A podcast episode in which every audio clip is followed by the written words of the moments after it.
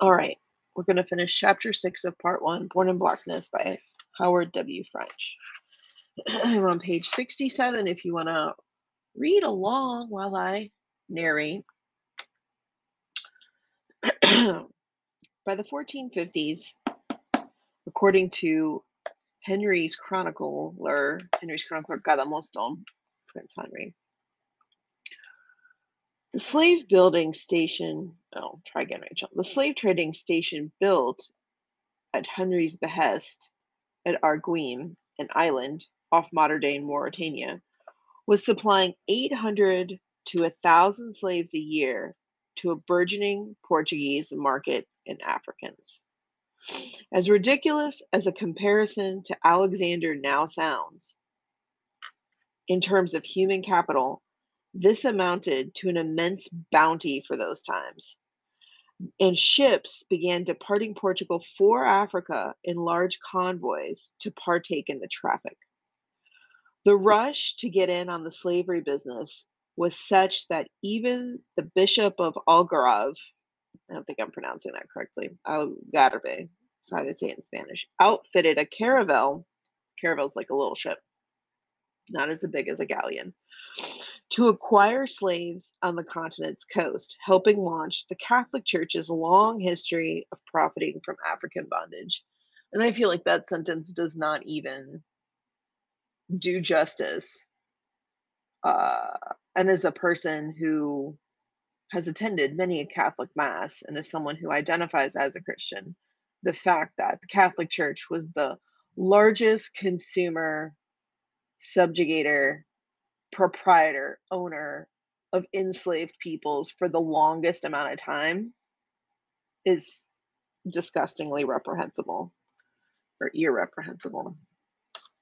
Um, the early Luso-African encounters around slavery at the 14 of the 1440s was purely constructed around coastal trading, coastal raiding, right?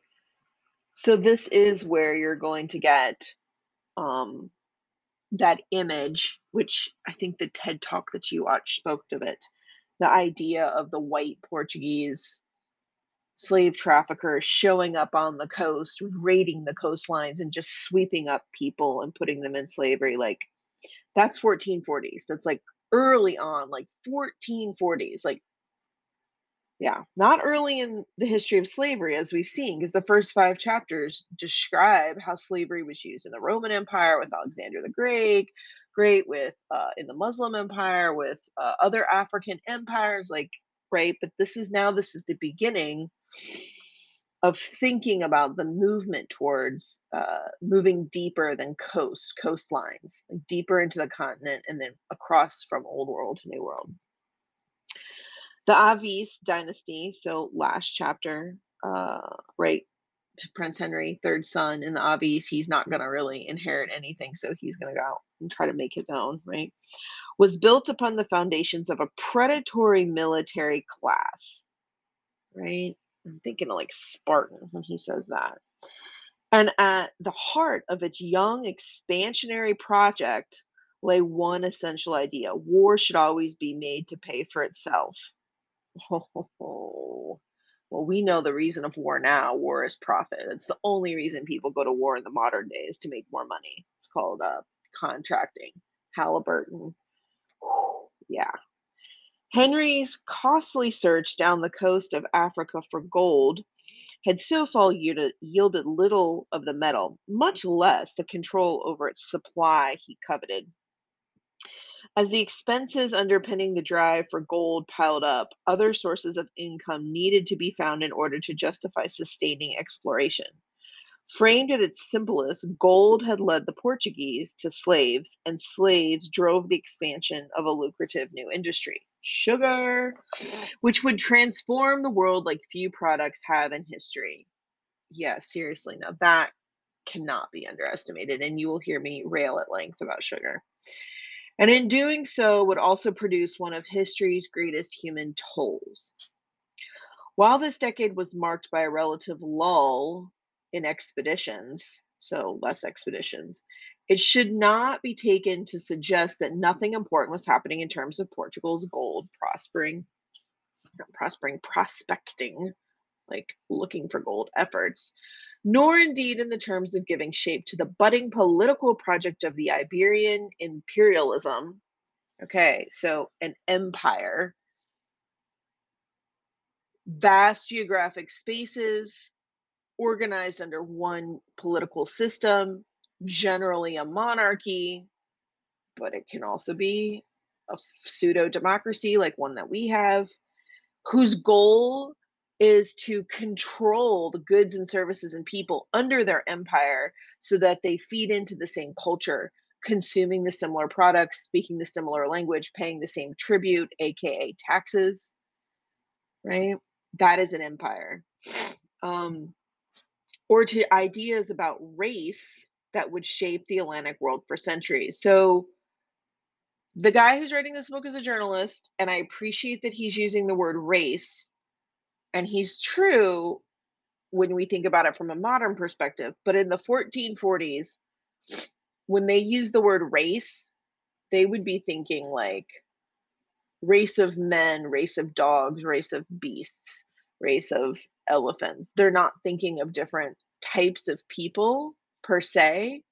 They understood by 1440 that all humans were of the same race, but what they saw different was cultural difference, right? It was and it was very much tied to religious practice. And that's one thing that um, you have to understand that only in the post Enlightenment so only really in the 1800s did we start to develop this type of language, like phenotypical distinctions, as in people who have darker skin are inferior to people who have whiter skin.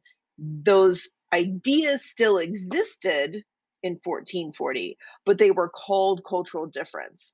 They were based not necessarily on physical attributes of your body overtly, but on religious practice.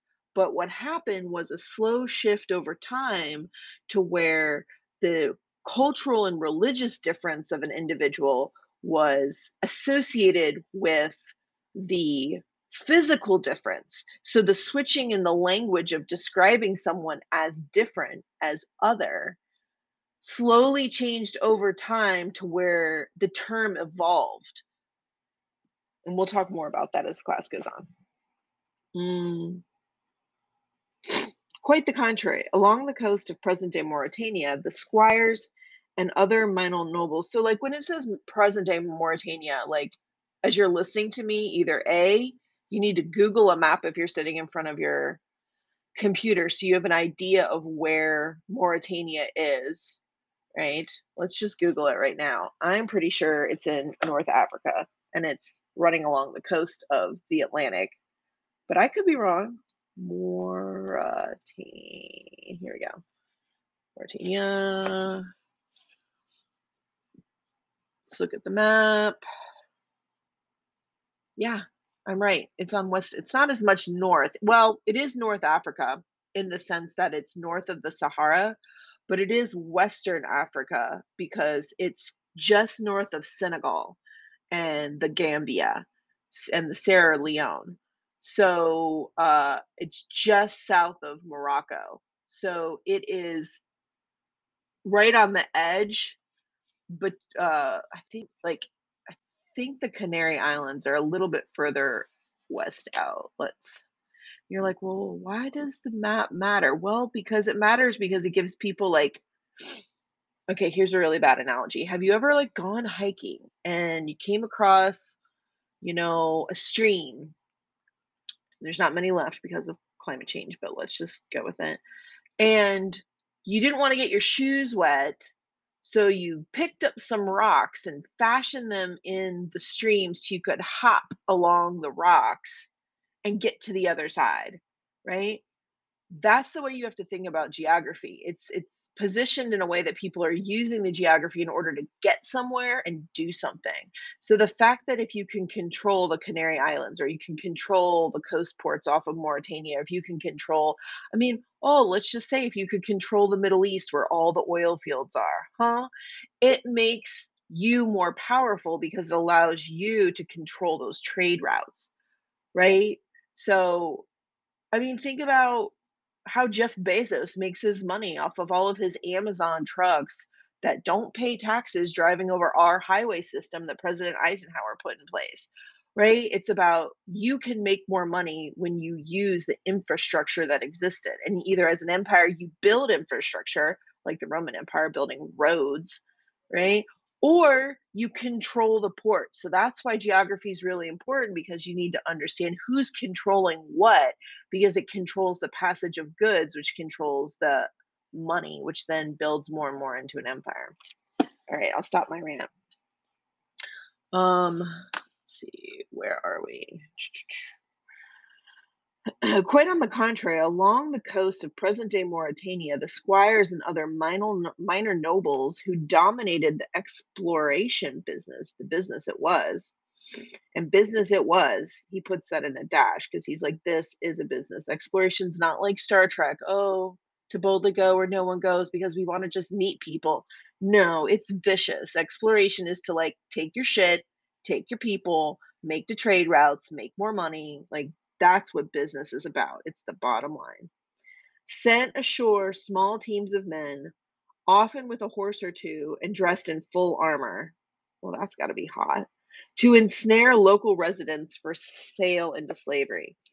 To the befuddlement and certain terror of their victims, the raiders often charged towards their quarry, the, the people, the prey. Let's use the word prey. It's not really a great word, but we'll use it. Shouting Santiago, the name of the patron saint of Spain, who was also honored by the Portuguese, whose supposed miraculous apparitions in moments of conquest like these were believed to confer blessing on any crusading crusading enterprise. Okay, and here's where I'm going to take a big hard rant. Oh, it is really difficult for us in a modern perspective to disentangle religious paradigm from secular worldview, right? Many of you who might identify as religious or spiritual, you identify with it up to a point, but I would hope that your ethics and your morality would never be compromised by your faith. And even if it were, let's just say, even if it were compromised by your faith, which I would suggest some people are, we have laws in place in the country. We fight to keep those laws in place to make sure that the values of the many is what uh, creates the standard for behavior in this society. But in the 1440s, especially in the Catholic mindset or the Christian mindset, if you got wealthy raping and pillaging, it just reified in your own mind that you were doing God's work because God would not allow people to profit and get wealthy off of bad stuff. So the fact that you could run into a battle and conquer and take gold and take security and take housing and ta do whatever you wanted to do, if if God didn't want you to do that, he'd kill you on the battlefield or you know, you wouldn't get away with the booty. But the fact of the matter is, and this is you know, and this is a whole nother class about the rise of capitalism, Protestant Ethic and the Rise of Capitalism by Max Weber. I highly recommend you read this essay um, because it explains the the early push for uh, mercantilism and and and the expansion that once we go from global slave trade to mercantilism that eventually gets us to the god awful landscape of unfettered capitalism that we're in is this religious um mindset which if you've ever really argued with a religious person at the end of the day they're just like well my god is right and my faith is right so you're wrong. You know? You can't argue with a mindset that believes that god told them that what they're believing is right. There's just no there's no logic there. There's no space for an argument there. So you have to understand that these people from the 1440s running in there yelling santiago they would in no way see what they're doing as abhorrently wrong right? They would see this as God's blessing on them and they're doing what's right for their God. Right? And this is the larger ethical issues. You're like, how could they not see? Well, because religious goggles get pretty foggy at times. And I would suggest that happens in our own life. All right, I'll get off my rant. it was in this matter that in 1441, the leader of one expedition, a man named Antao Gonçalves, skirmished with a man identified as a Moor. So, identified as a Moor, thinking he's black, thinking he's from North Africa, who was walking with a camel, and then returned to the same site at nightfall, where he captured a woman he described as a black Mooress. End quote. Some consider this woman of unknown name to have been the index, been the have been the index case or first victim in the formation of the transatlantic slave trade centered on dark skinned Africans. I've never heard this before. Interesting. This is not because she was sent to the Americas, which of course was then still undiscovered, but because of the significance apparently attached to her race.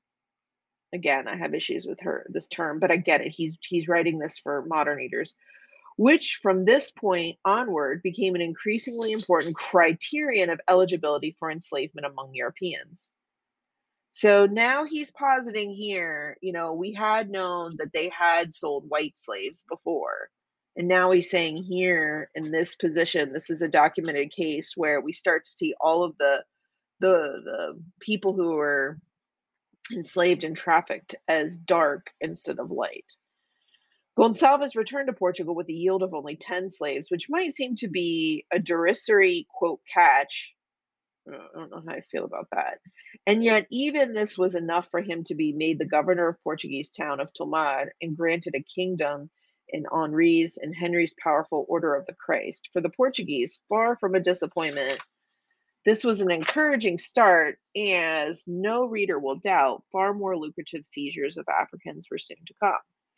Three years later, after receiving permission from Henry, who by that time enjoyed rights of all of Portugal's Africa trade, a party of six caravels set out for Africa, hoping to capture more slaves, netting 235. After repeatedly mounting ambushes in full armor, in which they, too, screamed phrases like Santiago and Sao Jorge, or they would have said Sao Jorge, maybe. Uh, when the returning ships docked at the southern Portuguese port city of Lagos.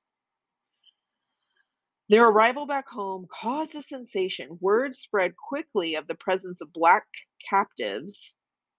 All right, notice here it's capitalized black captives. So he's not saying African uh, captives.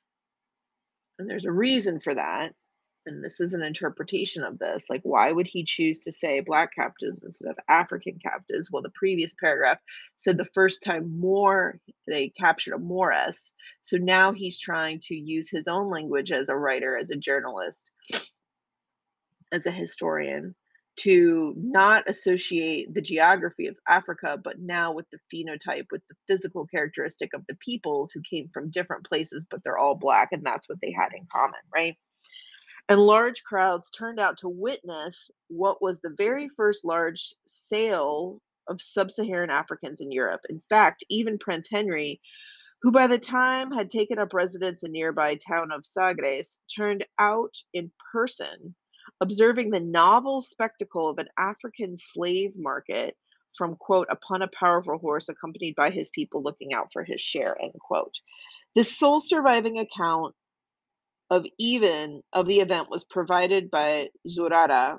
I'm pretty sure this is the thing I've read, whose words reflecting a surprising amount of moral ambivalence. Yeah, this is what I've read. I could find this document, especially for an author whose ordinary mode with regard to Henry, his lord, was outright sycophancy.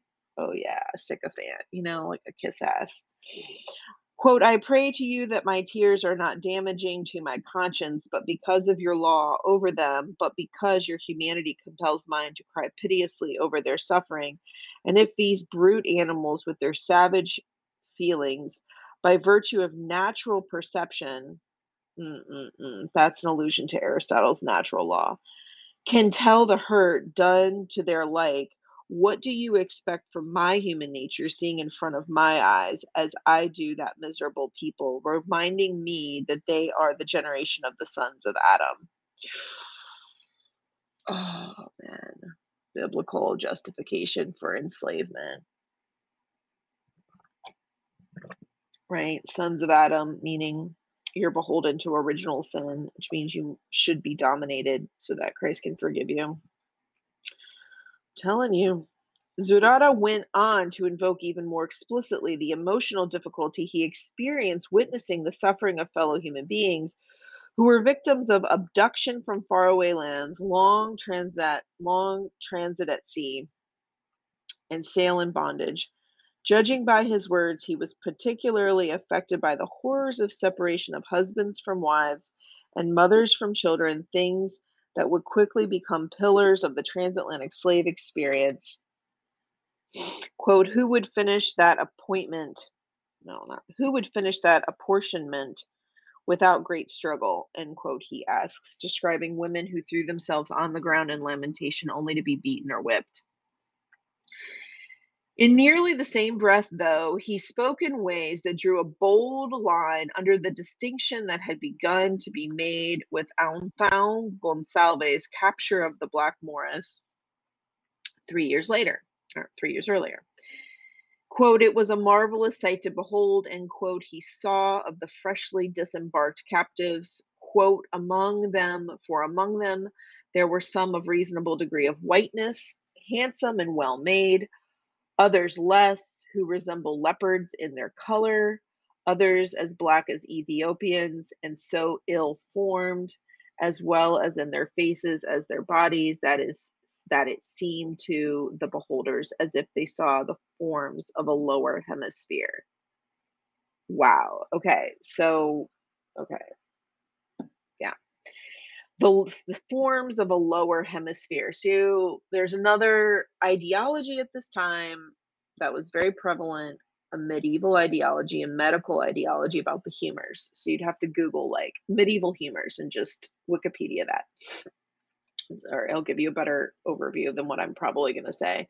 But I but what it really that he's specifically relating is here is at that time people believed the climate in which you lived directly informed the way in which your body was formed, your personality and your own abilities. So I can tell you much later in the Spanish Empire, there was discussion amongst the Bourbon the the uh, the the Bourbon rulers, the monarchical class, that they felt that the Creoles, so these would be people who were descendant of the Spanish blood from Spain, but they were born in the New World. So they're born in Colombia, they're born in the Caribbean, they're born in Mexico, whatever. That they were unfit to rule because their temperament was subject to a tropical climate. That somehow living in a hot, lower latitude climate affected your brain to the, your ability to where you could not make decisions. Like they really believe this. They believe that, I mean, and maybe I'm going to just try to be fair on the other side and say, you know, the weather does affect people. But that's that's not what this is. This is this is a, much deeper belief that unfortunately that's where science was at the time. Like the doctors were backing this up and so this is the evolution of human thought, the evolution of science, the evolution of what people believed until it was proven wrong, right? But this is what he's alluding to in this quote. All right, page 69. In this way, the notion that the Black peoples who inhabited this part of Africa, which was coming under exploration by Europeans for the first time, were uniquely wretched and lacking in redeeming attributes of civilization by virtue of their color was first mobilized in the 1440s. I mean, yes, that is an inter- that's an interpretation that he's making of that primary quote and i would say yes that is true but i also say that he could focus on this notion of forms of a lower hemisphere that is specifically referring to the geography that plays into the ideal ideology of the humors at the time okay? And this idea was married with another equally damning thought these were pagans, perfectly distinct in religious terms from the Moors, whom the Portuguese recognized as Muslims, and hence, even though mortal enemies, people who were, like themselves, nonetheless of the book. End quote. Boom. So, what did he say? Well, he's like, they're pagans. While, yes, Muslims are different than Christians, I mean, Muslims and Christians and Jews all worship the same beginning. Uh, you know, they all believe in the book. They all believe in the Old Testament for the most part. Um, right. I mean, hopefully, I shouldn't say it in that way, but if you don't know, but theoretically, uh, Mus well, okay, I'm not gonna go down that. I'm not gonna that's a whole nother rant. We're just gonna stick to the book because it'll take forever to get through that. From this early date, the Portuguese had begun to actively employ both of these ideas. So, what are the both ideas? The ideas that their bodies are ill formed. I would suggest that that's wrapped up with this whole notion of the humors, but he doesn't explicitly say this here. I would argue that. Other people would too. Um, and also the fact that they're pagans meaning they don't they're not monotheistic they don't believe in the one god the one true god although i would suggest that african religion does but from their point of view at this time they don't see that they don't know that. Um, as they encountered african societies with robust states in the decade ahead the european newcomers would have to temper these views right? Right? You can't just outwardly call other groups pagans if they're more powerful than you and bigger than you. That's not going to work at the outset, right? Recognizing the real limitations of their power, that's the Portuguese, in far off lands and bowing to local laws about human bondage, at least temporarily. For now, though, it is worth observing how Zurara took advantage of the opportunity to return to his normal role as unstinting hagiographer. Hagiographer is one who writes religious biographies to celebrate the rationale or alibi, really, exactly, for the birth of a trade in black slaves under Henry's auspices, so under his watch, his control. There was legitimate, quote, delight, he wrote, in the, quote, salvation of those souls which before were lost. Ugh. Yeah, and here I will go on my rant. And since there's only four minutes left for me to record in this part of the podcast before I have to start another sequence, it's a good place. Meaning condemned to a life without faith in a Christian God and hence outside of his grace. So if you don't understand Christian theology and evangelization, here's this this you gotta you gotta strap into this because it is still a very much a motivating factor that's still at work in lots of places, including Latin America.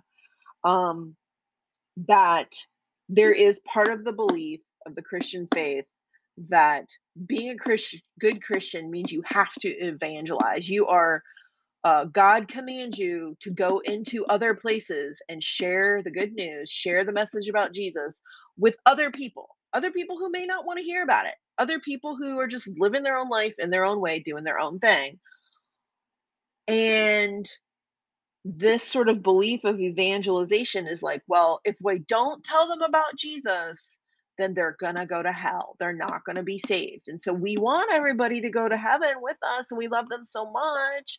So we have to make sure they hear about us, hear about him, hear about the message. So that justified everything that they did because they were like, well, there are their their souls as infidels, they're already lost, they're already damned, they're already pagans, they're already going to hell. So if they weren't if they weren't suffering under our yoke, if they weren't within our clutches, at least sort of hearing about Jesus, then they just never have a chance to ever be saved, right? Because there is no space with that type of worldview to think, hmm, maybe Christianity works for me, but it doesn't work for somebody else. And I need to respect their rights to figure it out on their own and trust that my one true God, who's a God of like love and trust, has got this covered. Right? There's this cognitive dissonance that people just sort of shut off, you know, and forget about. And so, you know, you're definitely going to hear more rants from me on this point as the class goes on. But this is super important on page 70. So you should read um, Wikipedia, Christian ideology evangelization, and just read that.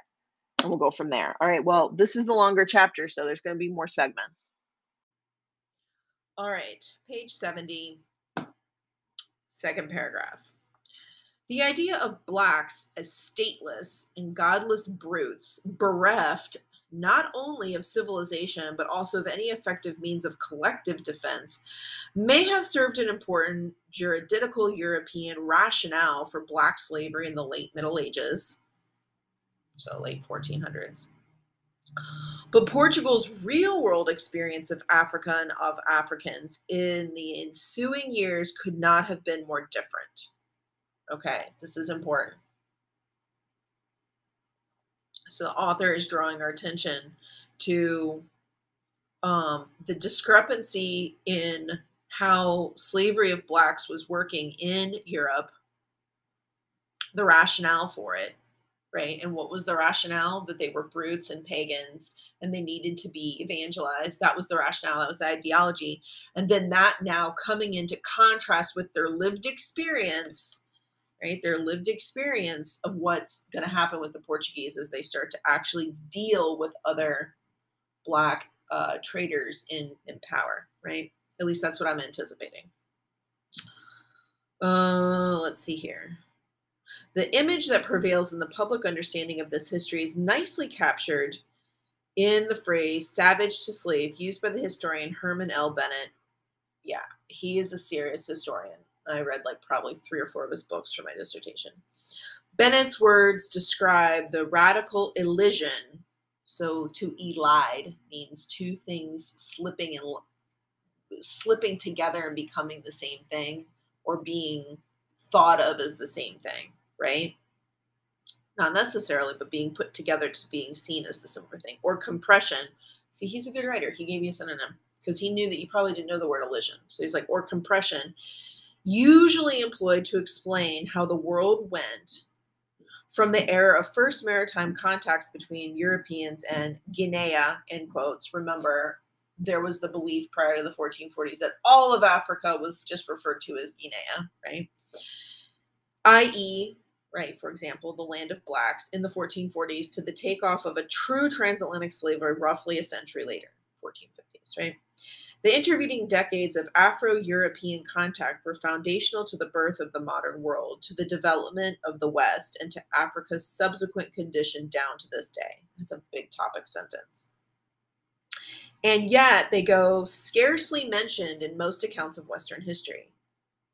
All right, so there's the gap. He's like, nobody talks about the fact that this is what is the reason for why we are where we are right now, but he's going to tell us in this paragraph, right? Western culture has labored long and hard to perpetuate ideas of pre colonial Africa as a space of unadulterated primitivism. I didn't say that correctly primitivism and lack of human capacity for advancement. Therefore, this leap from savage to slave meaning a supposedly seamless progression from the Iberian led, quote, discovery of sub Saharan Africa to the birth of a trade in slaves in the New World, feels for many like a transition that hardly merits explaining. Ooh, that's a big step. Hardly merits explaining. It's like, of course, they were all savages and then they became slaves. So we don't really even need to like explain, you know, how that happened or look and consider at the factors of like why we think that well i don't mean we but why for a long time historians wrote and why the common belief is that I mean, we just skip over and gloss over that history the Europeans were manifestly superior in every way that mattered, and with the takeover of the Western Hemisphere and the mass death on the part of the world's almost supposedly primitive indigenous population, right? Again, I've said this in earlier chapters 95% of the indigenous peoples in the Americas, the New World, died due to, to germs, to the smallpox, to viruses, because they didn't have a vaccine in 1491. All the indigenous peoples probably would have been immune. At least they would could have gotten sick but wouldn't have died, but they didn't have vaccines back then. A large new labor force was indeed was needed to supplement the efforts of white settlers yeah, a new labor force was needed to supplement the efforts of white settlers. It's it's hard to settle a continent. That's why you got to get yourself some enslaved people. Europeans alone were the avatars of reason, enterprise, and progress. It's all right because it's all white. Under the circumstances, the blacks of Guinea, uncivilized and more or less without defense, loomed as if naturally as available victims and as the obvious solution to an impending severe labor shortage. I mean, I wonder if he's going to talk about Bartolome de las Casas here, but he wouldn't probably talk about him until the 1500s. So I'll come back and we'll see if he gets there because it should be coming up in this chapter, I would expect. According to this paradigmatic trope, ooh, big phrase, paradigmatic trope, a paradigm is the way of you see the world, your lenses, your cosmovision, right? It comes from that first main paradigm shift, as in from that geocentric model of the world to Galileo's heliocentric model of the world, like universe, meaning we thought that the earth was the center, and now we realize the actual earth revolves around the sun, right? which speaking of at the time, he was seen as a heretic, right? So everything changes the more science you know. The, uh, the Africa of this era is bereft of meaningful history or consequence. it is merely a cipher. Mm, it is merely a cipher, meaning like, oh, that's just a code. That's that's not true. Where this narrative begins to completely derail is in the fort is in 1448 so, what is the narrative that he's trying to derail here? He's derailing that just glossed over history of savage to slave. He's like, no, no, no, no, no. There's more stuff going on in there, we need to look at it, right? Uh, when Prince Henry officially ordered a halt to the raiding and the crusading that had generated African bodies for sale in the slave trade. In its place, he initiated an approach that can only be described as conventional diplomacy. And although one rarely hears about it, this mode one that would involve not just palaver, I don't know that word, P A L A V E R, P A L A V A R, palaver, unnecessarily elaborate or complex procedure. That's the first definition. It's a noun. Number two, historical and improvised conference between two groups typically those without a shared language or culture. A palaver. I've never heard this word, but I mean, it makes, oh, palaver, that's how you pronounce it. Palaver. It does make sense because the word parlare in Italian, well, no, it's falare in Italian, palare in, in Portuguese, e parlez-vous in France, in French. So, okay, palaver a conversation between two people who may not share the same language. That is a great new word to learn. Uh, let's see. Uh, what word? Uh, nope. It says diplomacy. There it is. And although one rarely hears about it, oh, here we go. One that would involve not just palaver, like conversation between two groups who don't speak the same language, but mutual recognition of sovereignty and the full and complex range of stagecraft stagecraft would dominate European relations with sub-Saharan Africa well into the 17th century. Okay, uh, this sentence is very super interesting. Probably not for you guys, but very interesting for me. There's an entire book called um, the the Performance of the Americas. Oh, I can't believe I can't remember the title of this book. It's written by Patricia Seed, and it's about performance or performance theory. That was the theory I used in my dissertation. But ultimately, the book is an argument that the way in which different European political powers conquered, quote, civilized, quote, uh, expanded uh, their empires that they did it in such a performatic way that they weren't really performing for the peoples that they were trying to subject or take over, but they were performing for other European powers. Like, for example, the Dutch build uh, drew maps; they were the map makers, and so that was their way of saying, "This is our shit. Back off." And the French love to do these big performances, and they would set up these elaborate reenactments of uh, the, the encounter between different indigenous groups and the French, and it was lavish, and that was their way. The British built fucking uh, hedges they planted bushes, they put hedges around shit, they put up a fence. Like that's their way of saying this is British, this is ours, get off.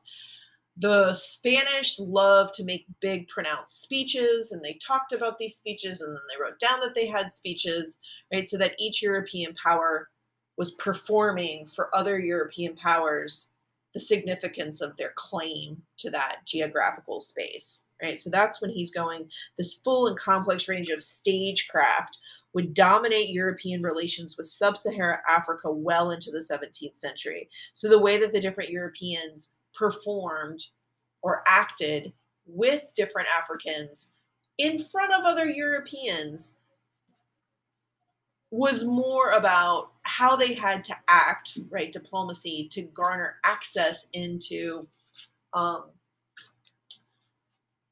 African spaces to get more slaves in the trade, right? Um, let's see, where are we? And involved the dispatching of ambassadors, the creation of alliances, formalized trade arrangements, and even treaties. Exactly. The shift in strategies. So, what's the shift? The shift from just rolling up on the coast and grabbing people to, okay, we're going to be diplomatic and talk to the people who we believe are pagans, but we're not going to let them think they're pagans. We're just going to try to like deal with them because they have access to their own peoples that they're going to sell us. Came about in part from the Portuguese realization that an expanding African frontier was the most important overseas maritime theater and potentially biggest quote prize for Europe anywhere. This was not because no exploratory breakthrough to Asia had been achieved yet, as some might pretend, though. It was due rather to the critical contributions that Africa began to make to European wealth and prosperity in the second half of the 15th century, including driving big economic changes such as the capitalization of Iberian economies and the launching of a new gold coin, the Cruzado, in 1457. Oh, ah, economics, it's the heart of all of it, right? These contributed strongly to the acceleration of both urbanization and social mobility on the continent. Okay, this cannot be overstated enough. And there are hundreds, if not thousands, of books about this. Social mobility. When you, maybe a lot of you have not experienced this in your life yet as 20 year olds, but I can tell you as someone who lived as a student, who never had a lot of extra money, to go to someone who has a stable income to literally move, like I would suggest my family and my entire life, even though my parents were educated, I would still say I consider myself part of the working poor. Uh, even though they'd like to think that they were middle class, the majority of their life, my parents said, is just laden with debt, living paycheck to paycheck. Like if you don't, if you don't know what that's like, if you don't know what it's like to be not sure if the next month you're going to still be in the same house because maybe you can't pay rent and you got to put all your shit in a garbage bag and get the fuck out because you can't pay your rent and you go hungry because you missed one or two days of work. Like, if you don't know what it's like to feel food insecure, to live paycheck to paycheck, and the long, the prolonged psychological damage of living in that way. And then to suddenly have access to surplus. We're talking social mobility. Like you move up in social class. So you have to understand that this is really what global trade did for the world, right? Imagine all the, the serfs, right, and the people in the medieval system who were just working, you know, blacksmiths, whatever, to feed the knightly class, the the noble class who lorded over these these these fiefdoms and kingdoms to feed the nobility, right? And they went and they fought in battles for all of this. But what was the reality of their life? You know, a cold dirt floor, some maybe some bread here and there. Like we romanticize the past by watching things like Game of Thrones, and we seem to think that it was a calmer, better time, but they didn't have vaccines they didn't have indoor heating. They didn't have indoor plumbing. Like life was not great for the majority of people in the 1450s and now because of the, the, uh, the slave trade and opening up of the slave routes if you could get enough money and people together to work even as a sailor on a boat on a caravel or you could start to traffic or purchase your own slave or tra- it, it, the, the social mobility of going from that type of insecurity and allowing anybody not just people who were, were nobles but you could work and participate in this type of trade. This is the rise of mercantilism the rise of the middle class the merchant class. And middle class is more a modern term, but it would be called the merchant class at this time, cannot be understated because now your nobility, your birthright was not linked to your survival, your economic survival. Even people of low class standing without nobility could live a modicum of a better life than they had before because of global trade, because of sugar, because of the enslavement, right? So for Western, I'm saying for Western Europeans, not talking about other people's can't go understated. Um, okay. These contributed strongly to the acceleration of both urbanization and social mobility on the continent. Partially in reflection of this, early in the 16th century, so early 1500s, Manuel I became the second Portuguese royal after Alfonso V, the fifth, to adopt the sobriquet. He's used this word twice now, it means a little nickname. The African. West Africa was of such import that it was referred to as, quote, the New World, decades before the discovery of the Americas, and tapping the wealth of this region was so vital to Lisbon that it considered Black Africa to be the Portuguese main. Wow, it considered Black Africa to be the Portuguese main. In much the same way the Spanish would come to regard the American mainland. Yep. That's a that's a good comparison I wouldn't have thought about that. I should have known that. Unless one, unless one imagined that this be an obscure detail, it's not an obscure detail, that's what he's saying. Portugal, as we will shortly see, right? So, as we will shortly see, is what's called um, a signposting in the language. So, when you write your essays, when you write your long papers, you use phrases like this, meaning you're you're hinting at something you're talking about in this paragraph but you're going to explore it in depth later and you want to bring your reader's attention to that fact so you insert a little thing as we will shortly see or as i explain below or as i detail in my next paragraph like you can overtly say that stuff in your papers and that helps your reader follow along your line of, of thinking your argument your argumentation okay page 72 waged the first naval battles in history fought between European powers outside of that continent's own waters off West Africa in order to retain preeminence over its rivals there. Prince Henry's order to abandon the raiding approach to capturing slaves can also be explained in part because, okay, so now you have two different reasons here of why Portugal shifted its ways of acquiring slaves from the tactics of catching people off the coast to diplomacy right? And now the diplomacy slash performance right?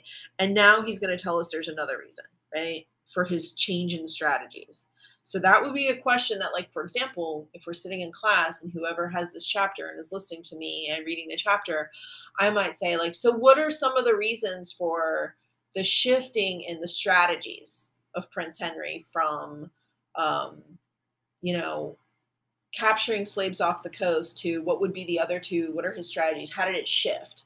Right? Talk to, let's talk about how it shifted.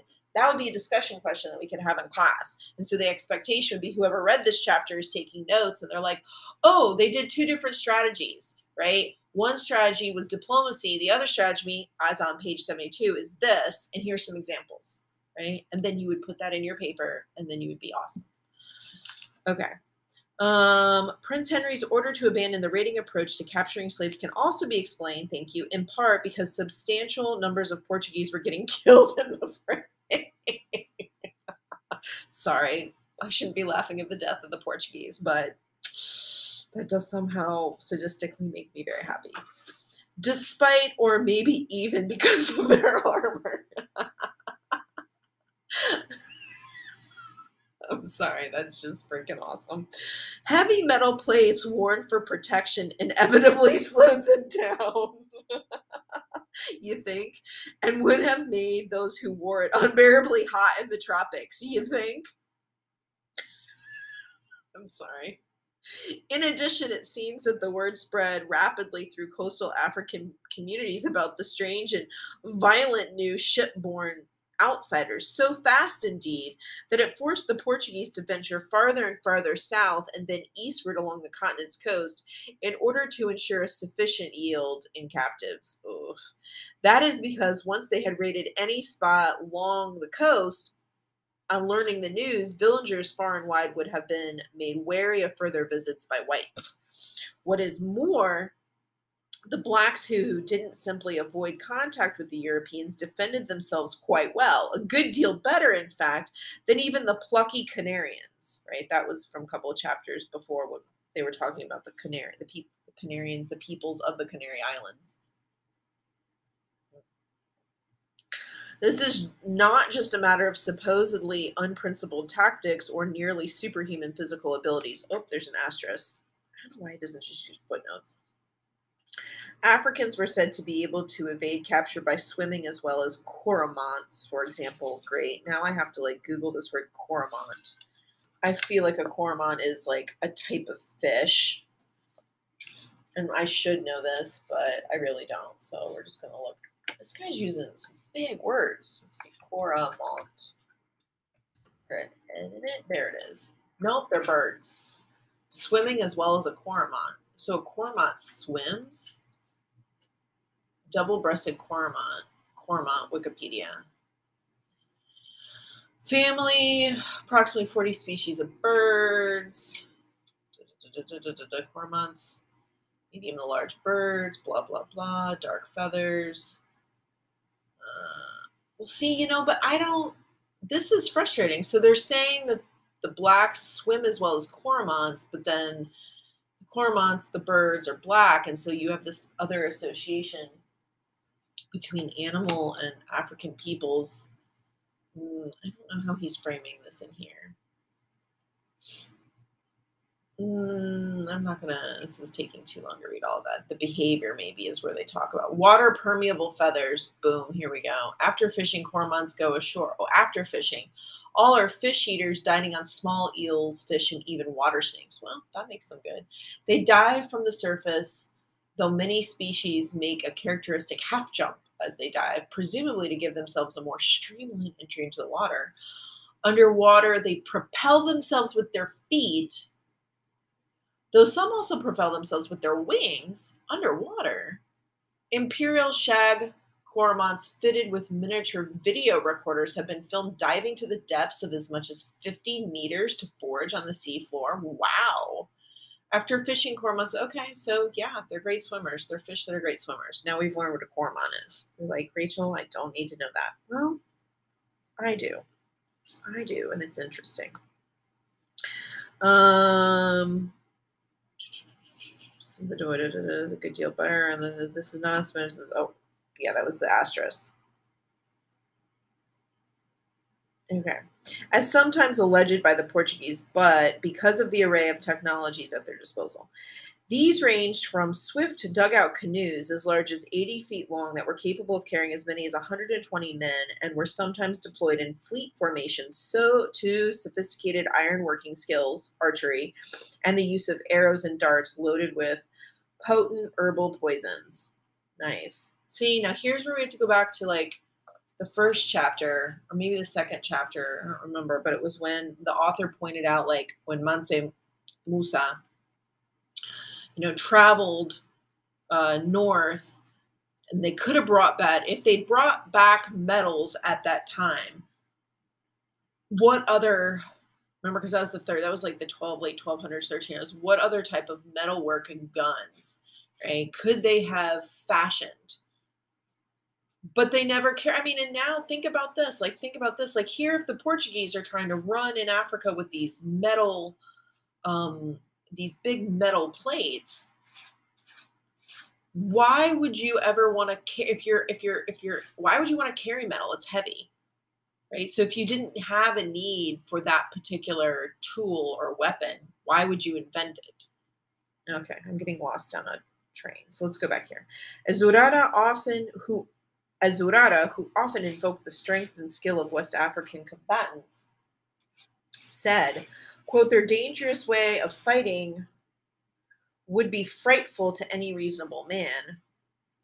Indeed, in one of this era's early raids in 1445, Africans wielding poisonous arrows killed 20 of the 22 Portuguese who went ashore, including the leader of the expedition, Nuno Tristão.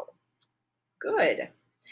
Defeats like these obliged the Europeans to quickly come to terms with the fact that the realities on the ground in the region they called Guinea were radically at odds with their initial prejudices. Yeah. Exactly. Kotia. Sorry, gotta get my cat. Um, radically at odds with their initial prejudices. So their initial prejudice believing that these people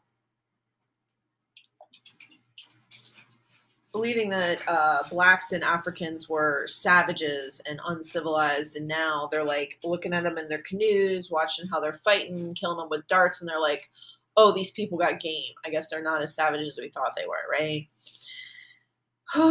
so, black Africans did not, by and large, live. Hold on, I gotta handle the situation.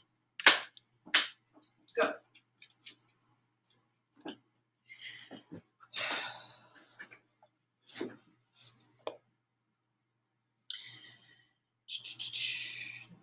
did not by and large live in unorganized societies without clear and well established hierarchies and elaborate belief systems of their own devising, as the newcomers had initially imagined. Yeah, of course.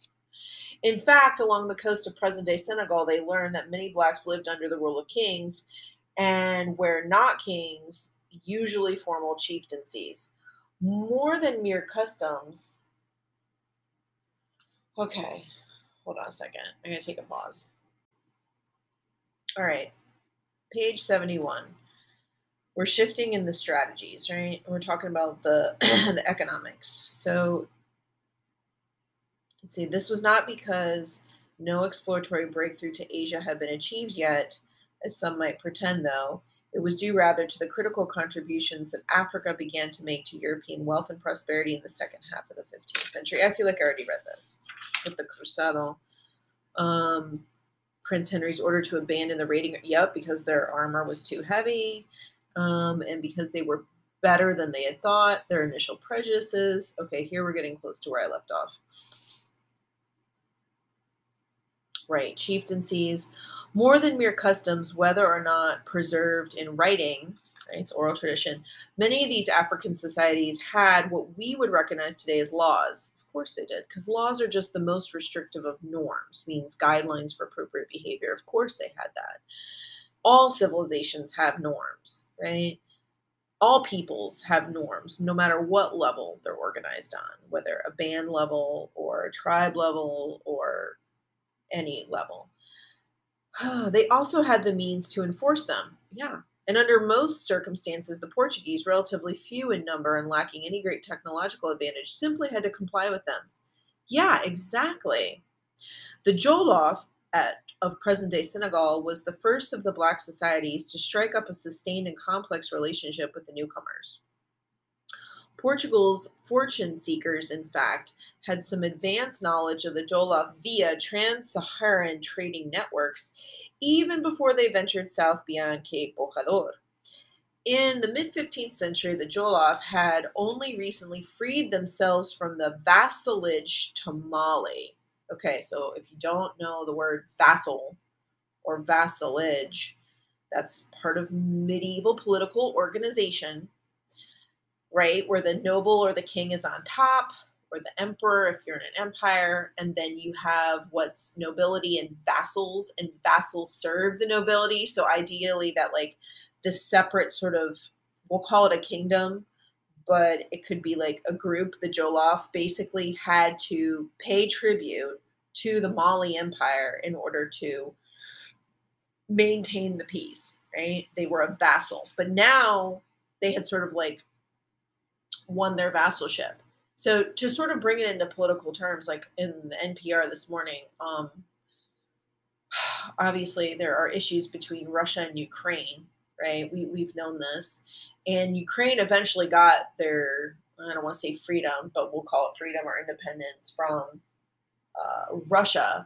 But today, what was it that um, Russia does not want the Ukraine to join NATO, the North Atlantic Treaty Organization, and so they've have the most amount of troops that they've ever uh, positioned on the border with the Ukraine, right? And it has to do with like you don't want people who have opposed viewpoints or political points who could pose a threat to your culture as you perceive it to be to be just next door right so this is all political posturing you know? We say why can't the world get along? Eh, well humans just aren't nice.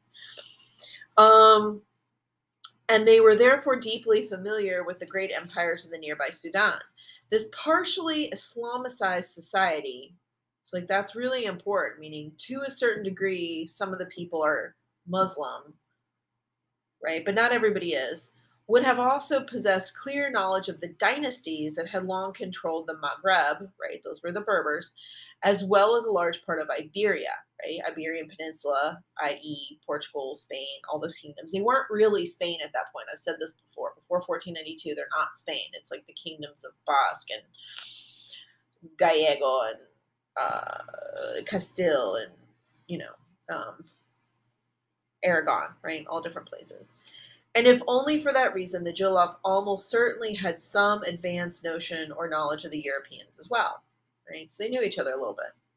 In 1488, a Jolof prince named Bumi Jeleen traveled to Portugal to seek Lisbon's support amid something Iberians were intimately familiar with themselves, arranging a raging secession struggle Of course, this is what happens. Bumi Jeleen was attempting to face down an attempt to unseat him by the son of a former king. Four years earlier, in 1484, Portugal's King João II had just faced down a plot by his own brother in law, as is detailed below. Sounds a little bit like, um, what is it, Hamlet? For those of you who've read Hamlet, right? um, as in detailed below. So many, so he may have felt extra sympathy for his African counterpart. On that basis, Lisbon obliged, receiving the Jolof Royal in Lisbon under full honors, knighting him and converting him to Christianity under the name Dom Joao. Right? He's just playing a game. He's just playing a game. I mean, I don't know his heart, but I really doubt it. Right? Bumi Jeleen then demonstrated his deference to the Portugal's king in the traditional manner of the Mali-centered Sahel by prostrating himself and throwing dust repeatedly over his shoulder. Performance. Urged to stand, he then gave a lengthy speech, very Iberian, stunning the audience who had expected neither articulateness nor grace. Of course, the audience does not think, how could someone from Africa learn to speak Portuguese? Oh, God. A court chronicler described him as having, quote, all the eloquence of a Greek prince of ancient Athens, end quote. Sometime thereafter, King Joao, right? So who are we talking about now? We can't lose it. King Joao, because Jolof now takes a new name uh, under the name Dom Joao. Don Joao, so Sir Joao. Right, so now we're talking sometime thereafter, King Joao dispatched a fleet of 28 caravels, replete with soldiers and priests, to support the prince's claim to the Jolof crown. Just short of their just destination, however, Bumi was stabbed to death by the captain of the fleet. Ooh, Pero. I've read this guy whom historians suspect was motivated by fear of a dangerous deployment. Now, this would make a good TV episode. Although this maiden experiment with alliance building and intervention in local succession disputes went badly awry, this was a strategy that Portugal would employ again and again as a means of enhancing its influence and later fueling conflict between African states all along the coast of the continent from the 14th through the 17th centuries. Okay, that's that you got to understand that. Like, the Portuguese are down there basically causing a ruckus and picking a fights between different African peoples who had been more or less like just cool with each other. You know, they were different, different customs to a degree, different languages to a degree, but they were like not fighting. And now this interloper, the Portuguese, are basically like uh, causing strife. Oh, wait, where have we seen this tactic de- before where a certain political force basically says and does a bunch of shit to keep people who used to be peaceful with each other now divided and angry?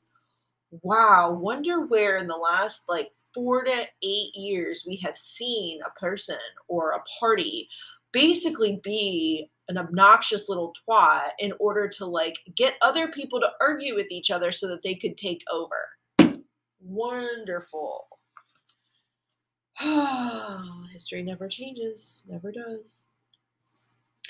The Portuguese also found many of the kingdoms of Guinea, including the Jolof, more than willing to trade for slaves, which was already well established both among black African societies and in trade across the Sahara.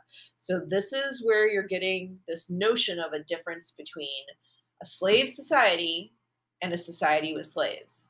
So, like, for example, many of these African empires were societies with slaves, right? They employed people in the social position of a slave, but that those enslaved peoples could work up and get and gain their access out of that social status and move up to a different social status, but they were not seen as subhuman or chattel versus a slave society is a society that is based economically purely on the slave trade and that they see those slaves as chattel as bodies to be exploited, right? There's the difference. So um, you talk about that in your discussion.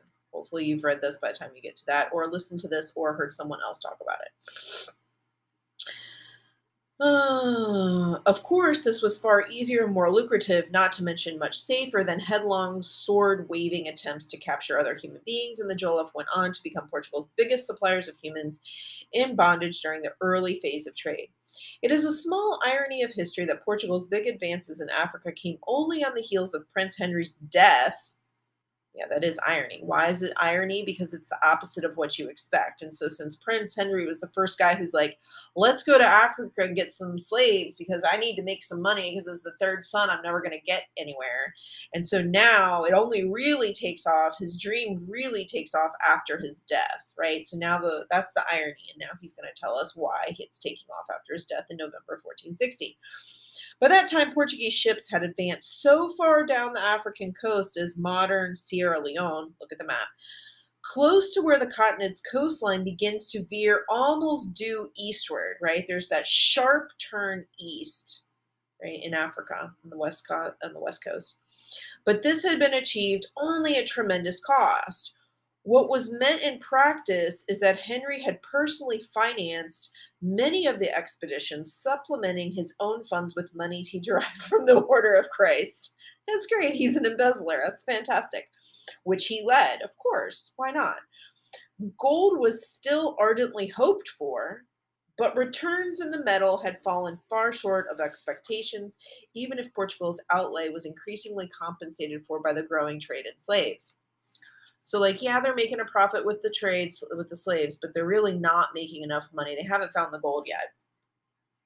To supplement this human traffic, Portuguese ships began bringing brass wares in the form of thick bracelets they called manilhas, as well as neptunes, large brass tubs and basins used in food preparation and cleaning, or sometimes unworked brass ingots for sale to Africans who were eager to obtain them. This other trade good that the European newcomers discovered was in high demand along the West African coast was cloth of various kinds. The other trade good that the European newcomers discovered was in high demand along West African coast was cloth of various kinds, an item that will come to play an immense role later in our story. Thank you for the signposting. So he's going to come back and tell us about the cloth later. According to Portuguese accounts and ample archaeological evidence. See, these are his primary source documents, right? The discipline of archaeological evidence and primary documents from Portuguese accounts. Many West African societies already possess sophisticated metalworking techniques, right? And as we'll see them in the book Shango, Ogun is the Orisha of ironworks, right? And Shango also. He's identified with the butterfly image of the axe, as well as the ability to weave fabrics of impressive quality. The problem that local African populations faced in many of the places the Portuguese stopped, though, was a lack of abundant ores and sometimes natural plant fibers with which to manufacture these items. 17th century visitors from several European states wrote often about the high quality of African cloth and, especially, about dyeing technique using indigo in the regions of Senegal and Upper Guinea, as well as in the lower Niger River Valley in present day Nigeria. Clever Dutch traders even copied these techniques and sold small quantities of cloth in the New World markets. Metalwares and textiles for onward export to Africa started to play an important but little heralded role within Europe itself as Portuguese merchants began selling goods acquired in Africa to northern Europeans. These included the prized, grains of paradise or malagueta pepper, a type of chili that the Portuguese bought in large quantity near Sierra Leone and in what is modern day Liberia, a region that they call the Pepper Coast. In exchange, Northern Europeans sold the Portuguese the textiles and metal goods that were in heavy demand in the newfound African societies. Although little remembered, this merits recognition as the first of the so called triangle trades. So when he says triangular trade, you need to be thinking, hopefully, you learned this in elementary school. If not, God you learned in secondary school. The golden triangular trade of slaves, rum, sugar. Slaves, rum, sugar. Slaves, rum, sugar. Right? That that was the triangular trade. Right?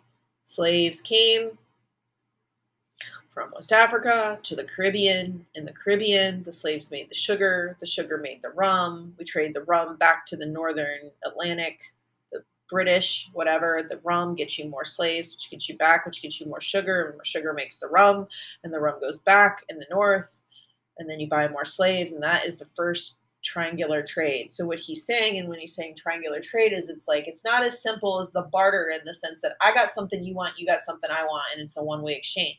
It's like no, I got to pick some stuff up here that I don't necessarily want, but I know these other people want it. I'll take it over there for them. Then they'll give me something else that I might want, and then I'll take it back to someone else.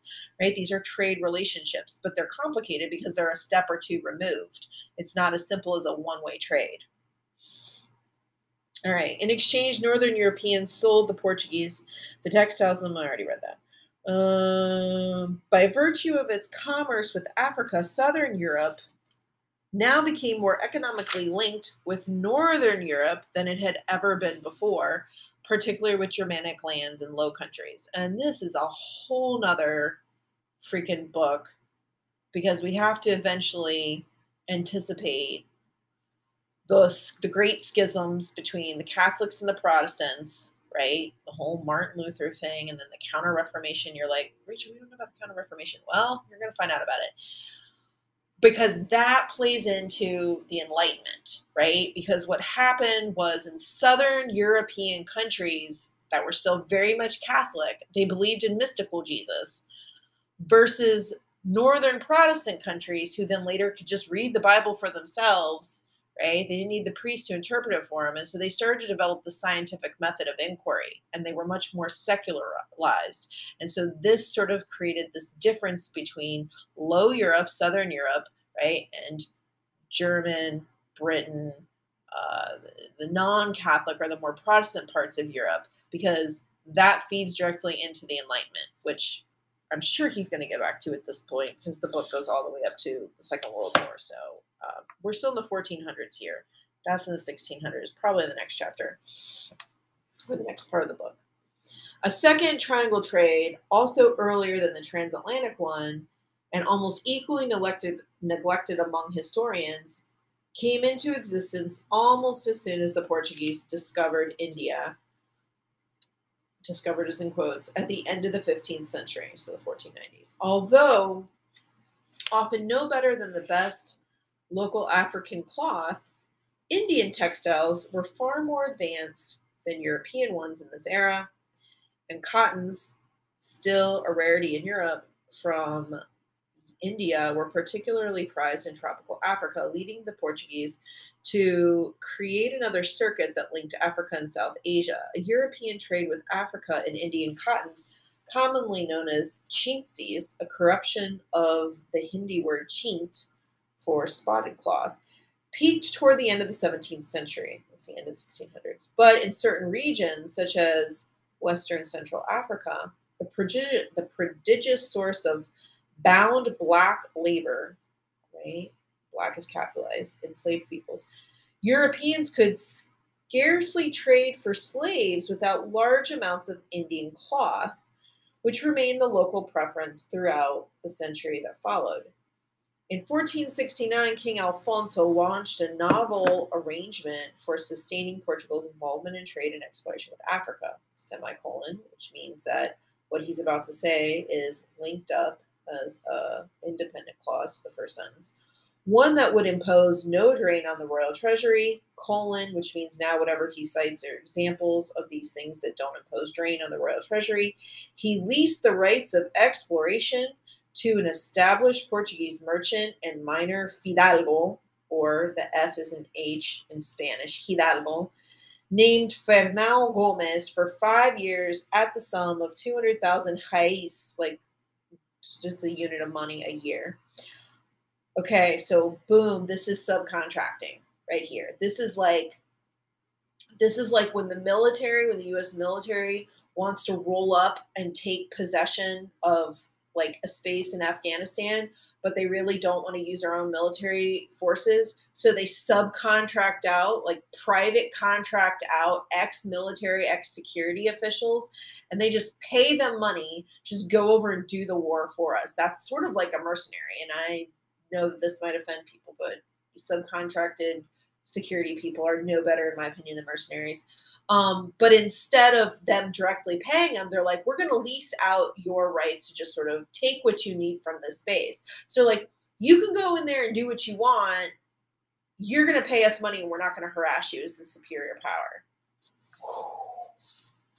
Yeah, this is some capitalism at its best, which means it's its worst.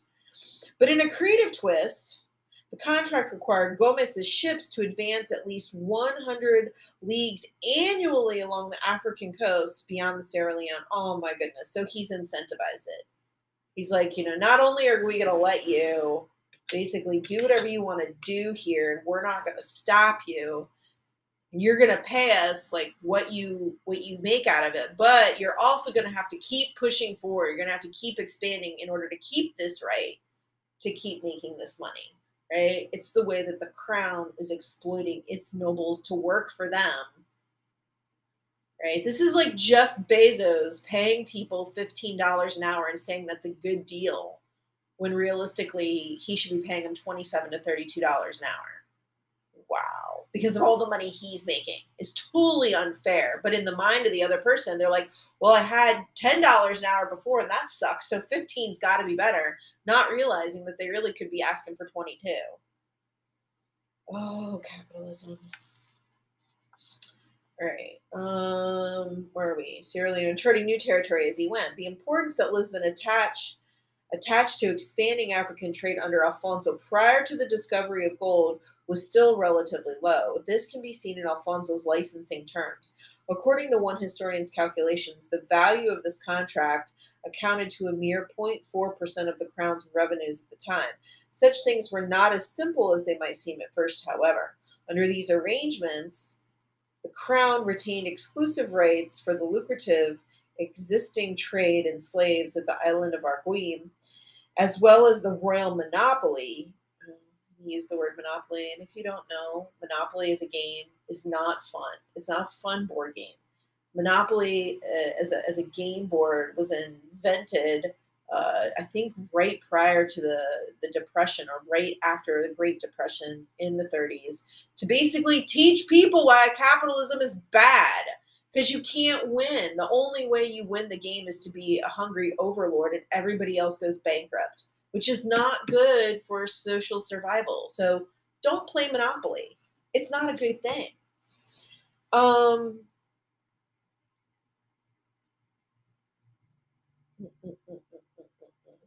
in the region's most profitable luxury items, things like civet organs, I have no idea what that is, used in the making of perfume. Oh, okay and the prized Malagueta pepper, whose trade value at the time was nearly as great as the spices that reached Europe overland from the east. One might still surmise, so here he's using the third person singular. One might still surmise, which is different than he said, like, as we read later, right? So that shift in tone between the third person singular when you're writing to like the we, the inclusive of the reader, means as the we, you're on my side and you agree with my perspective.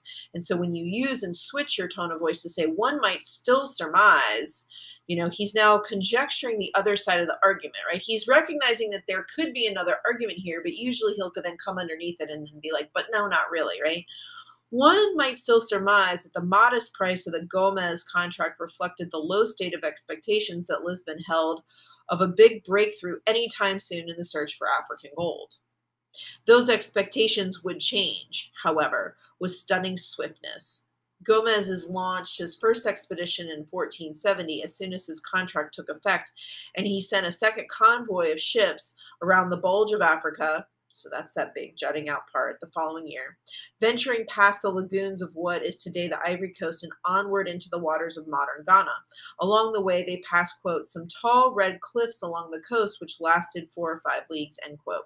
These happen to be the same red cliffs that the form the headlands that loom above Bonniere, my wife's ancestral village in far west western Ghana, offering a sweeping view of the sea that I took in my first visit there in the early 1980s. He puts in parentheses. So we're remembering that this is a personal story for him. From that point, Gomes's ships proceeded eastward for another few miles until they reached a village called Shama, where they found safe anchor. As they came ashore, the signs of gold were so abundant there that no need to search for it. Indeed, it was worn as jewelry, seemingly even by rank commoners who inhabited the villages along the coast. Right? And this is very similar to the story we find in the Caribbean and in uh, central Mexico, where, and then silver later in South America, where gold and silver was so common that it didn't have the same type of value that it had in Europe. People just wore it as jewelry. And so, yeah, you could imagine. Assuming the existence of a major mine nearby, the Portuguese adopted the name Elmina, the mine, for this site of such long awaited good fortune. With sufficient samples in hand, Gomes's ship made a swift, swift return to Portugal, bearing news that would change the world as nothing else in the transitional era between the late Middle Ages and modern times, right? It's the rise of the merchant class. Nearly 60 years of Portuguese efforts to win access to African gold had finally paid off. This breakthrough fulfilled even older European dreams of finding maritime routes that could unlock the continent's wealth, dreams most notably held by the Genoese that dated as at least as far back as the 13th century. Gomes's contract which had once looked stingy, suddenly seemed like a ridiculous steal, right? Because he's only paying like a 0.4% to the crown. And even while establishing regular trade with the Akan societies of Ghana, the newly rich Fidalgo's fleets pursued other African disco- discoveries farther to the east, all the way to the Bight of Benin and the island of Sao Tome. Under the terms of his contract, Gomes was only required to surrender one fifth of his bounty and gold to the crown. But even this was enough to breathe life into Portugal's anemic currency. It's interesting. He uses the adjective anemic, right? Like deficient of iron in a currency. Um, recognizing the importance of this windfall, King Alfonso, until this point in his life, reserved toward Africa, placed his own son, uh oh, I'm, I'm thinking this is not going to be good, Crown Prince Joao in direct control over the booming new trade, and most important, its rich proceeds in bullion. What is this guy going to do? The Portuguese profit margins must have been very handsome. The mariner traders who first showed up on the shores of what quickly became known as the Gold Coast, a stretch of West African coastline mostly contained within modern Ghana, located between the town of Assinie in the west and the mouth of the river Volta in the east. The river Volta is a huge river, like the Amazon basically. Found that the local peoples possessed a rich material culture based on intricate and highly dyed, high quality dyed cloths, and finely worked metals. In both of these fields, though, the problem faced by the locals, as the Portuguese had seen in other parts of the coast, was scarcity of cotton or iron or brass with which to make sufficient weapons or farming implements. Right? Because gold is way too soft to make an axe or a hoe. Some of the Gold Coast textiles had arrived via a coastal trade with Dahomey and other societies to the east, as well as from North Africa. Quick to identify market opportunities, the Portuguese stepped in as suppliers of both cloth and brass basins and ingots, which were snapped up avidly by the locals in exchange for their gold nuggets and dust. Almost nothing about the Portuguese trade goods was new to the peoples of the Gold Coast except their abundant quantity and on that basis, a regular, large scale, and history shifting trade established. Wow. Okay. This is a long chapter, my friends. It's a long chapter. I ended up the last segment by saying it's a long chapter. It's a long chapter because I find it super interesting and I'm going on rants. So hopefully you could play this back at higher speed. I don't know exactly how to do that, but maybe I'll investigate that.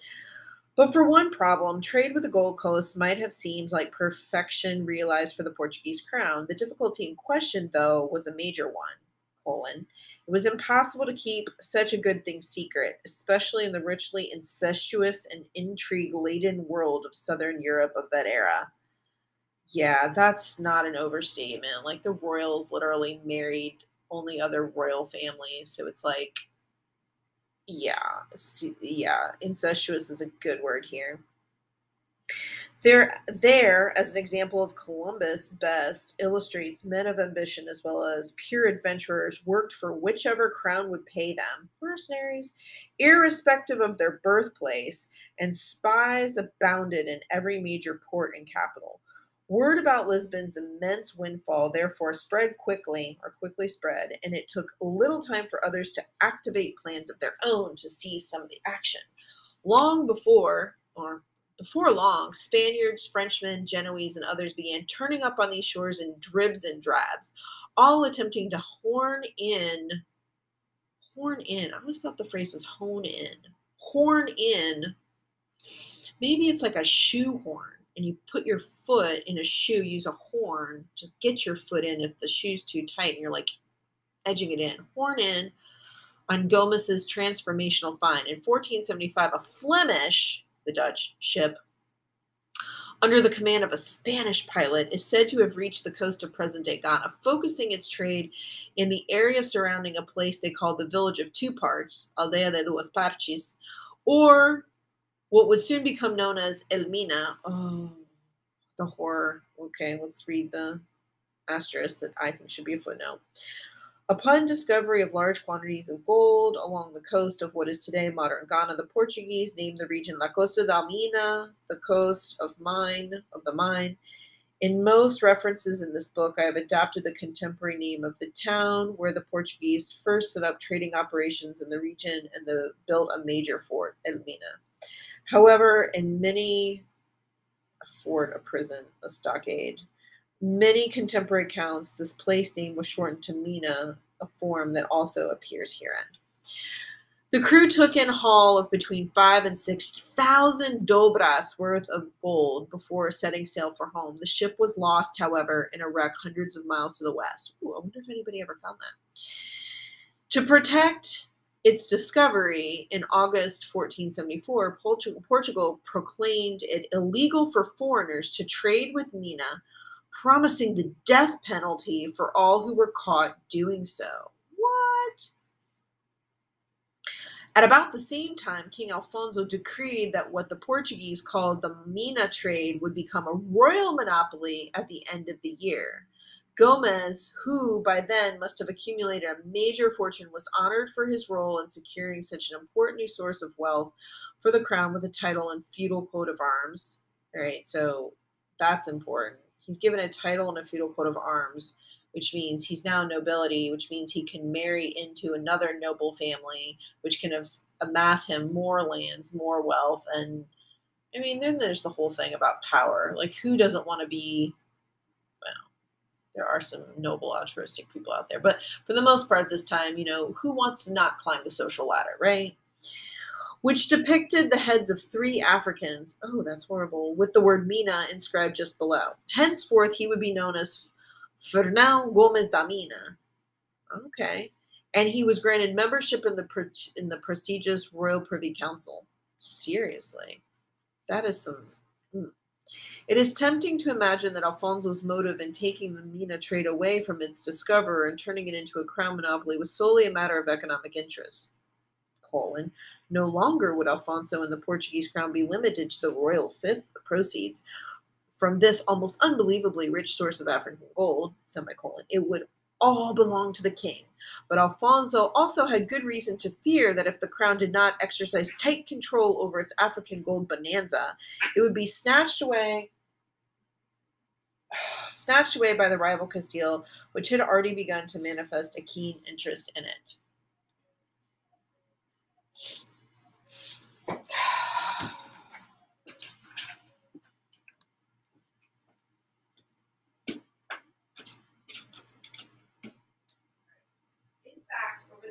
Five years, an intense struggle would unfold over El Mina, one that played a crucial, if largely unlooked part, not just in the economic fortunes of Portugal and Spain, but in the very destinies of Catholic monarchs. On December 11th, 1474, the King of Castile, Enrique IV, died. Who, here we go, setting the stage for another violently contested Iberian succession.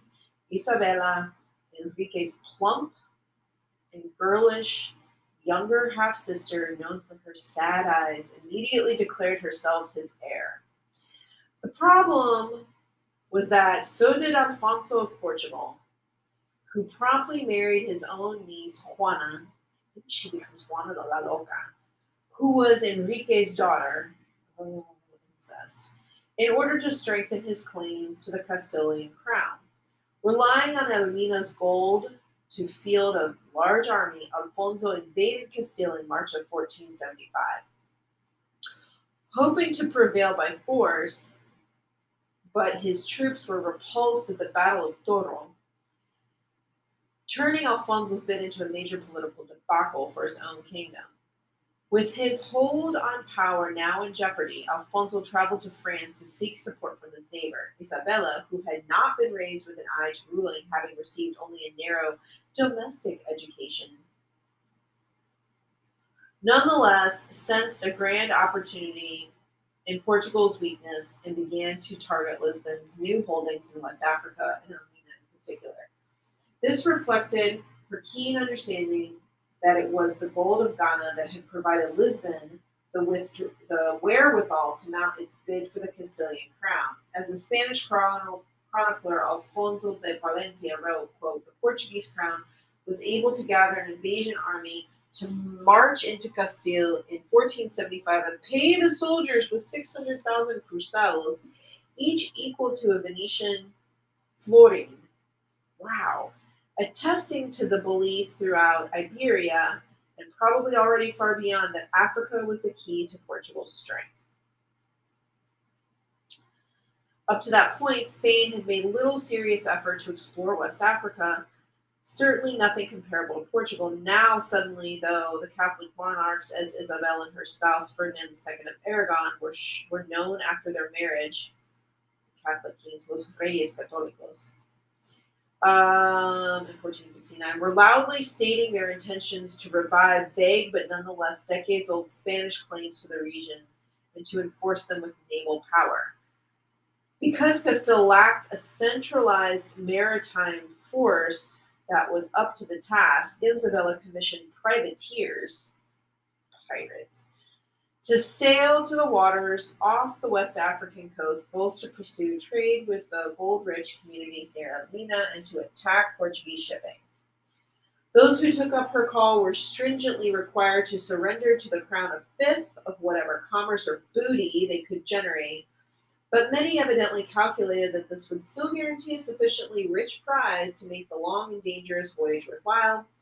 Mimicking the recent move by Portugal, Isabella decreed that all others lacking special official permission were henceforth forbidden to trade with Guinea under penalty of death and loss of all your goods. Some of the early Spanish Castilian convoys duly returned with rich yields of gold and pepper, and with hundreds of slaves as well. With greater central direction, infrastructure, and far more experience in the distant reaches of West African coast, however, Lisbon was far better prepared at the unfolding contest, which involved multiple naval engagements in the waters of this region. And personally, not personally, but I've read this other places, the Portuguese just had better ships than the Spanish. They were smaller, uh, they were more maneuverable, uh, they could just turn around and move around the Spanish galleons just much more effectively. More decisively, in 1478, probably after having gotten advance word of their rivals' mo- movements, Portuguese ships wielding big naval guns sprung an ambush on a Castilian convoy of 35 ships just as it was returning from Elmina. if they took everything, sinking or capturing many of the vegetables. Good job.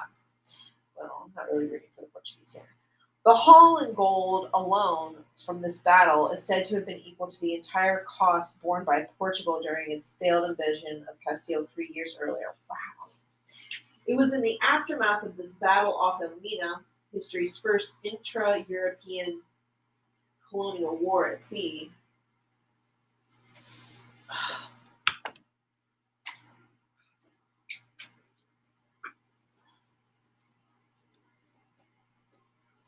Get up here, you crazy ass cat.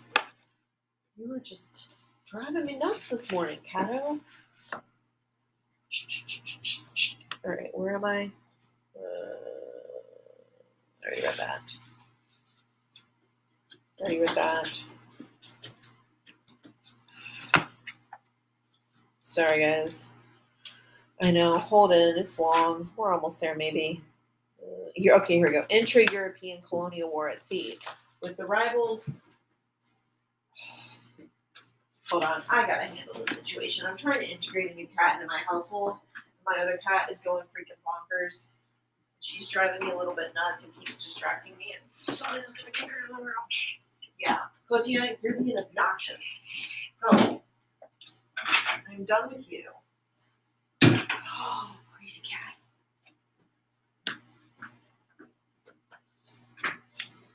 All right, let's get this chapter done. Um,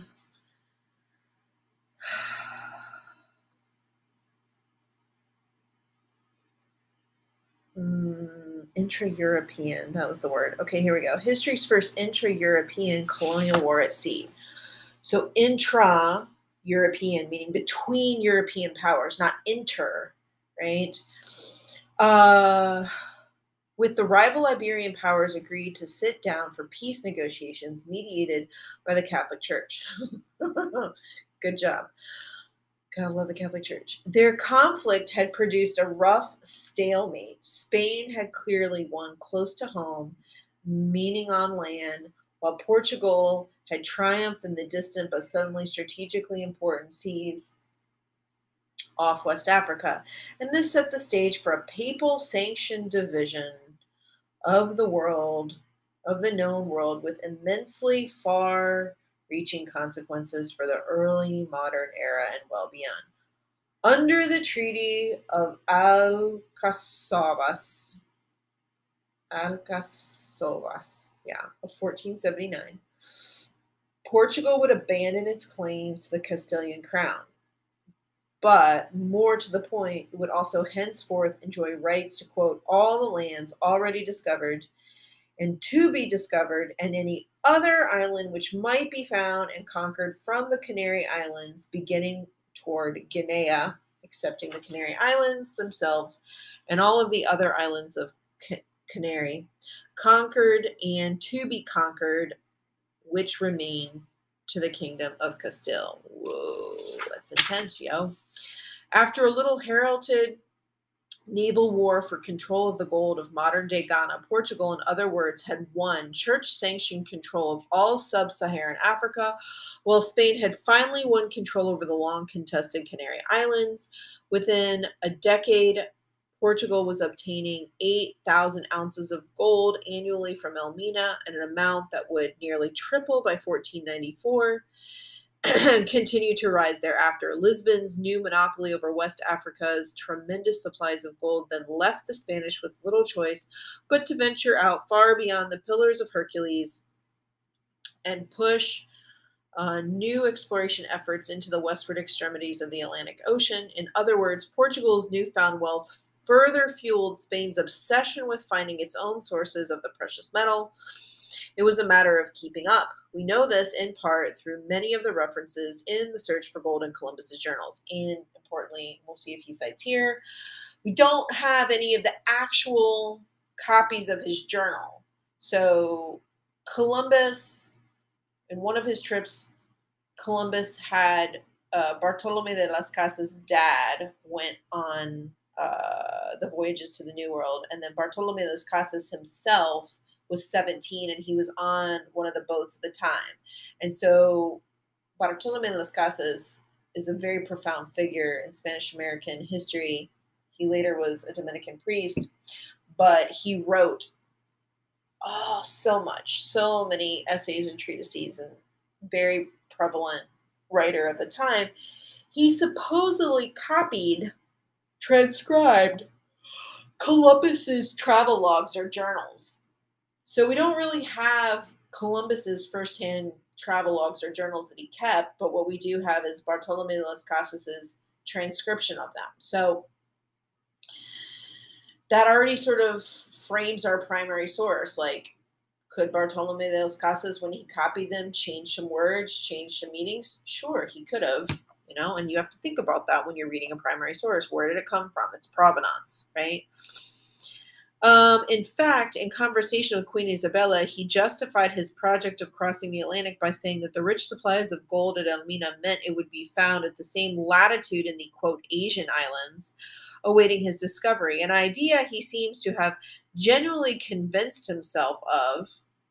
Yeah, I mean, I remember reading that he went to his death still not believing that he didn't discover Asia. He still, even on his deathbed, was like, no, no, no, I was in Asia. It's connected somewhere. I'm in Asia. Okay. Um, as C.L.R. James wrote in the opening lines of his landmark 1963 work, The Black Jacobins, Toussaint Louverture. Okay, so that has to do with him. Oh, yeah. And the Santo Dom- and the San Domingo Revolution. So this is Haiti, Santo Domingo. Christopher Columbus landed first in the New World at the island of San Salvador, and after praising God, inquired urgently for gold. Yeah. Columbus was not driven only by belief, however. Now, and this is what I talked about earlier gold and God are synonymous. You can't pull them apart, right? This was his clear mandate from the Spanish monarchs who had commissioned him and theirs to be certain was a thirst fired by envy of the Portuguese breakthrough at Elmina. The Canary Islands, meanwhile, would soon serve as a critical springboard for Columbus's voyages and for Spain's subsequent church-sanctioned control almost all of the New World. Asterisk. Prior to quote the discovery of the Americas, West Africa had been frankly called the New World. Hmm. I think I knew that, but I didn't remember knowing that. The Canary Islands, meanwhile, would suit Sir. I just read that island. Okay. The geographic situation of these islands astride the Canary Current, right? There's there's a current in the Atlantic that like sweeps your ships off and into that direction. All but assured Spain's success. Oh, it's the last page. Spain's success in the incomparably more famous breakthrough of its own. Ships that set sail from the Azores the Portuguese launching point in the Atlantic, by contrast, were always stubbornly blown back toward Europe. Ooh, let me read that again. That's important. The geographic situation of these islands, astride the Canary Current, all but assured Spain's success in this incomparably more famous breakthrough of its own. Ships that set sail from the Azores, so different islands, here's why we should look at a map. The Portuguese launching point to the Atlantic, by contrast, were always stubbornly blown back toward Europe. Oh, yeah, that's problematic.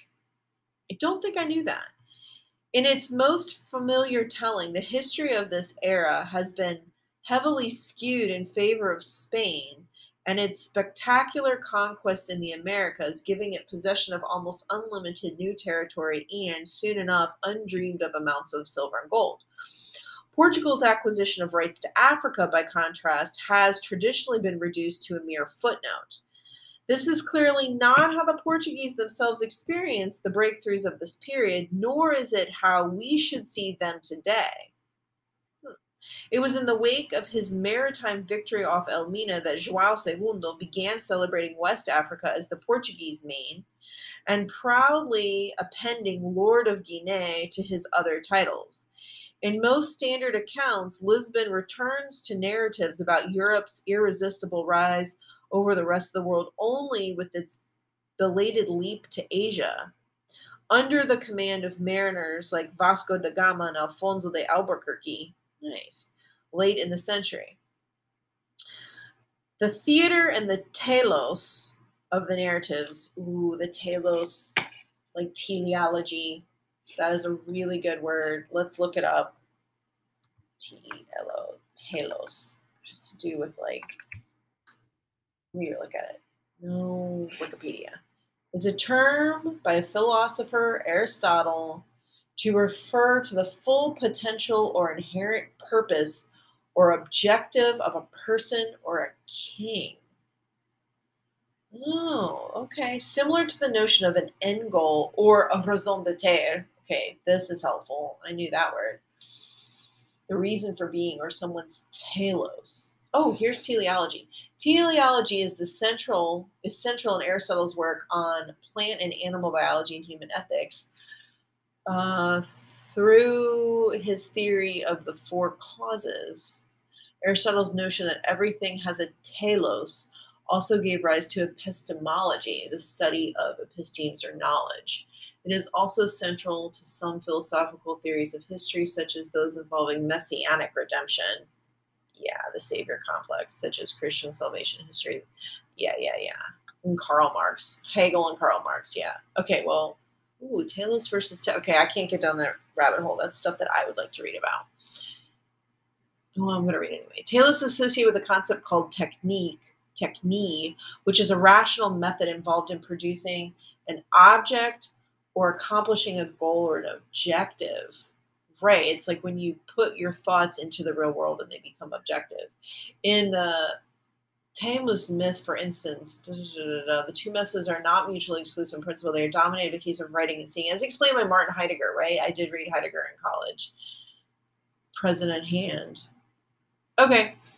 All right. It's not philosophy class. Cannot go down that route. We must finish this chapter. We are like paragraph away. Portuguese main. I'm proudly appending, Lord, I read that part. The theater and the telos of the narratives built up around conquistadores combine to make this understandable, but they don't make it correct. It's true.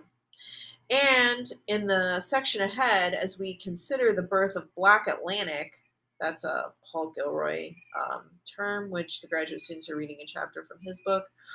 We will have to disremember, ooh, I like that, disremember some of the traditional accounting of this era. In the phrase of the scholar of modernity, Lisa Lowe, it is in order to understand it better. Okay, so disremember comes from her. This means showing that Portugal did not really lose out to Spain at all in the great bargains reached during a series of world dividing treaties brokered by the Vatican at the end of the 15th century, beginning with Alcáçovas. In fact, of the two Iberian powers, Portugal, Portugal became the much more powerful engine of modernity and in demonstrating this, we will see clearly that it was Portugal's far deeper connections with sub Saharan Africa, first through gold and then through slaves, that more than any other factions in this era bequeathed to the famil- bequeathed us to, to our familiar world. Yeah, that's totally true. And so here's where basically at the end of this first part is where Kathy's book is going to pick up because Kathy's book is picking up right at like the late 1500s, 1600s with showing us the ways in which the Portuguese engaged with the kings of the Congo, engaged with different uh, African groups already there, right? And so that's where the Ibero-Atlantic sort of starts. And Howard French's book in this first part brings us up to that point and says, here's why we need to focus on the Portuguese and not the Spanish. So I appreciate you all for sticking with me. I think that this last chapter pretty much took almost two hours to get through. Um, hopefully, you can listen to me at a faster pace. Um, or maybe you're having a really good two hour workout. I, I have no idea. Um, all right, look forward to talking about chapter six in class or listen to your Flipgrids on it. Okay.